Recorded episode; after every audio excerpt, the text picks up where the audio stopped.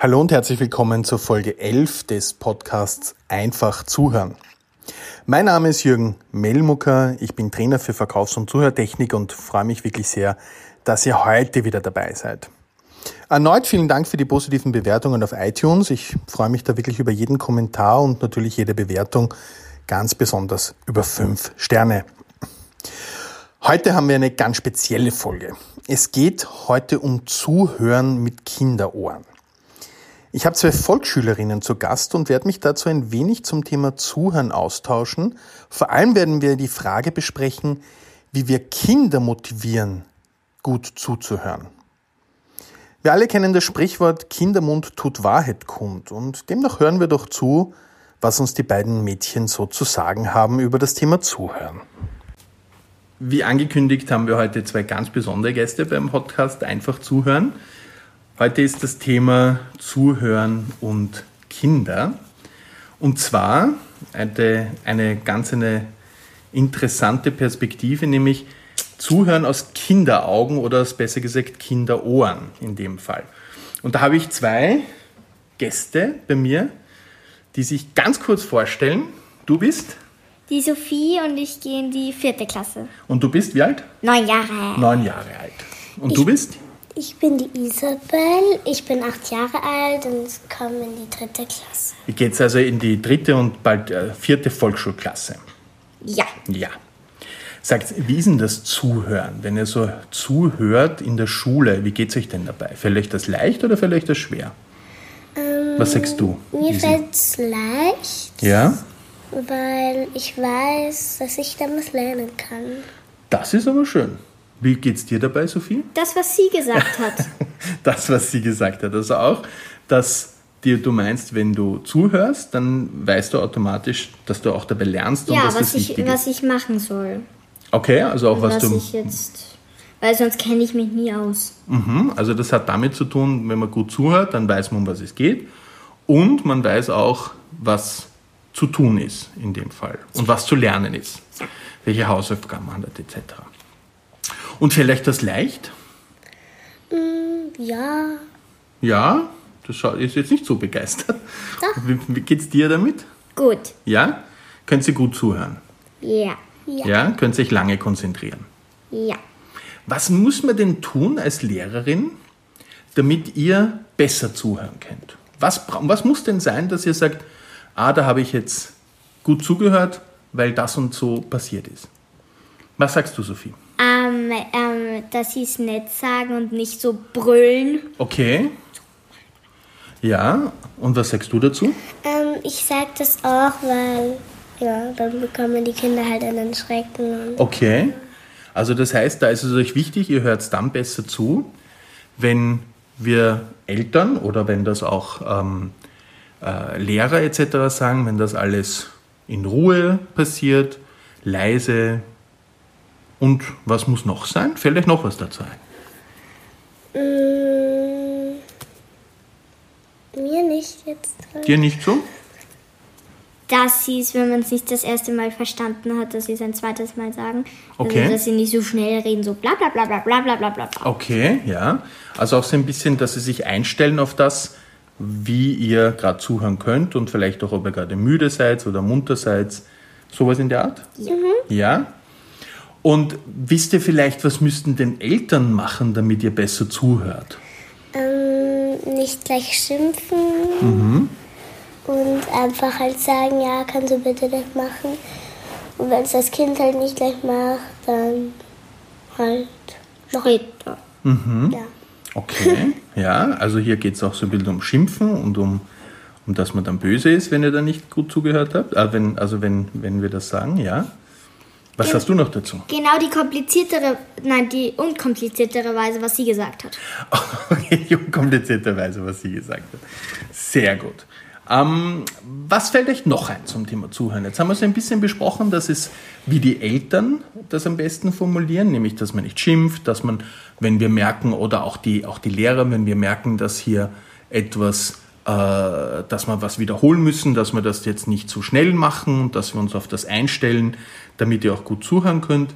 Und ihr habt gesagt, dass man nicht brüllt und laut ist, sondern dass man das ruhig sagen. Und jetzt ist dir was eingefallen. Dass man es genau erklärt. Ah, genau erklärt.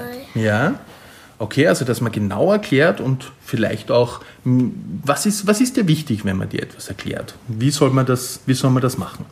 Dass man es versteht, mhm. dass man weiß, was man machen muss, dass man sagt, ja, aha, jetzt weiß ich, was ich da machen soll. Ja. Okay. Das ist ein ganz wichtiger Punkt, ja? Hast du noch was dazu? Äh, ja, ähm, ähm, was sie gesagt hat. okay, auch was sie gesagt hat. Also ihr hört sich aber sehr gut beide zu, weil ihr wisst dann genau immer, was der andere oder die andere gesagt hat, ja? Sie hat mir das Wort weggeschnappt. Ja, genau, also wirklich, ja, das ist unglaublich. Okay, Mädels, das heißt, ihr habt also hier ganz, ganz viele wichtige Infos zum Thema Zuhören erzählt und ich bin mir sicher, dass alle, die zuhören, sich vielleicht das ein oder andere zu Herzen nehmen werden, wenn sie euch das nächste Mal etwas sagen oder vielleicht das nächste Mal euch um etwas bitten. Und wir fassen, fassen wir gemeinsam zusammen, machen wir es leichter für unsere Hörer, dass die genau verstehen, um was es geht. Machen wir so, erster Punkt. Was ist das Wichtigste, damit Kinder gut zuhören können? Dass sie es lieb sagen. Lieb sagen, super. Was ist das Zweitwichtigste? Dass man es gut erklärt. Gut erklärt. Was ist das Drittwichtigste? Dass man es wiederholt. Dass man es wiederholt? Mm. Haben wir noch ein viertes? Ja. Ja. Ähm, dass man genau sagt, was man machen muss. Ja, dass man genau sagt, was man machen muss, ja. Und das fünfte? Und das fünfte ist, ähm, dass sie, da, wenn man es nicht sofort macht, was sie sagen, kann man es ja ein bisschen später machen. Aha, also dass man jetzt da nicht so streng ist und dass man hier auch einen Raum gibt, dass ihr auch so ein bisschen entscheiden könnt, was ihr die, wann ihr die Dinge tut. Mhm. Und dass wir darauf vertrauen sollen, dass ihr die Sachen dann auch eh macht, die ihr machen müsst. Ja. Wie, ja. wie Hausübung direkt nach der Schule, zum Beispiel oder irgendwas wegräumen, was noch herumsteht. Sowas? Ja. ja. Okay. Ich glaube, das sind ganz wichtige Punkte dabei. Super. Ich glaube, ihr habt ganz viel weiter erzählt und das war super wertvoll. Vielen Dank. Wollt ihr euch noch verabschieden? Tschüss. Also für mich war das heutige Interview ein wirklich großer Spaß und auch sehr, sehr lehrreich. Schauen wir uns die Punkte nochmal gemeinsam an. Diese fünf Punkte könnten auch eine gute Anleitung sein, wie Führungskräfte Anweisungen geben, delegiert und somit bei Zuhörerinnen und Mitarbeiterinnen mehr Kooperation erreichen. Punkt eins: Etwas lieb sagen. Da zeigt sich ganz stark auch die Haltung, die wir als Redner oder als, als Führungskraft einnehmen und wie diese von unseren Zuhörern aufgenommen wird. Es zeigt sich dass Menschen dazu neigen, viel einfacher Anweisungen zu befolgen und kooperativ zu sein, wenn wir auch eine positive Stimmung zwischen Menschen erzeugen. Punkt zwei: Etwas gut erklären. Wie formulieren wir den Wünsche und Anforderungen und wie können wir unsere Zuhörerinnen diese Informationen dann gut auch verarbeiten? Je besser wir Umstände erklären und vor allem, warum wir etwas tun sollen, dann fällt die gemeinsame Umsetzung wesentlich leichter. Punkt 3, wiederholen.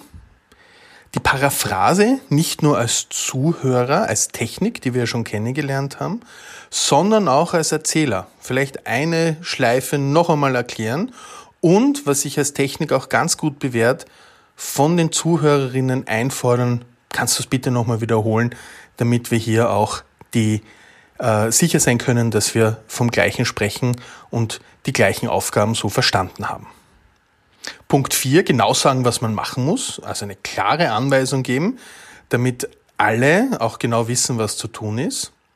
Gerade in einer Auftragsvergabe ist die Klarheit, die Deutlichkeit und die Verständlichkeit wesentlich, sei es jetzt schriftlich oder sei es in der mündlichen Auftragsvergabe. Und Punkt 5, mehr Entscheidungsspielraum auch für die Umsetzung geben.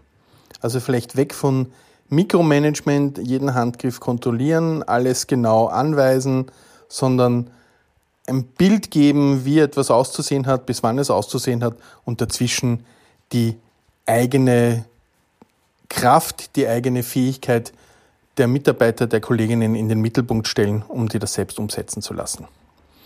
Also diese fünf Punkte unter dem Motto Kindermut tut Wahrheit kund sind durchaus auch etwas, was wir nicht nur im Umgang mit Volksschulkindern, mit Kindern verwenden können, sondern vielleicht sogar die ein oder andere Idee mitnehmen können, wenn man selbst in Situationen oder Positionen ist, wo wir Zuhörerinnen motivieren müssen oder wollen, kooperativ zu sein, Ziele zu erreichen und Aufgaben gemeinsam zu erfüllen.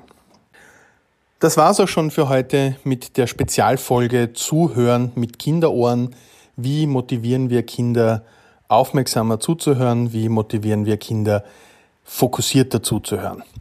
Und danke an dieser Stelle ganz besonders an Sophie und Isabel für ihre ganz tollen Ideen und die Bereitschaft, hier ein bisschen mit diesem, bei diesem Podcast mitzugestalten.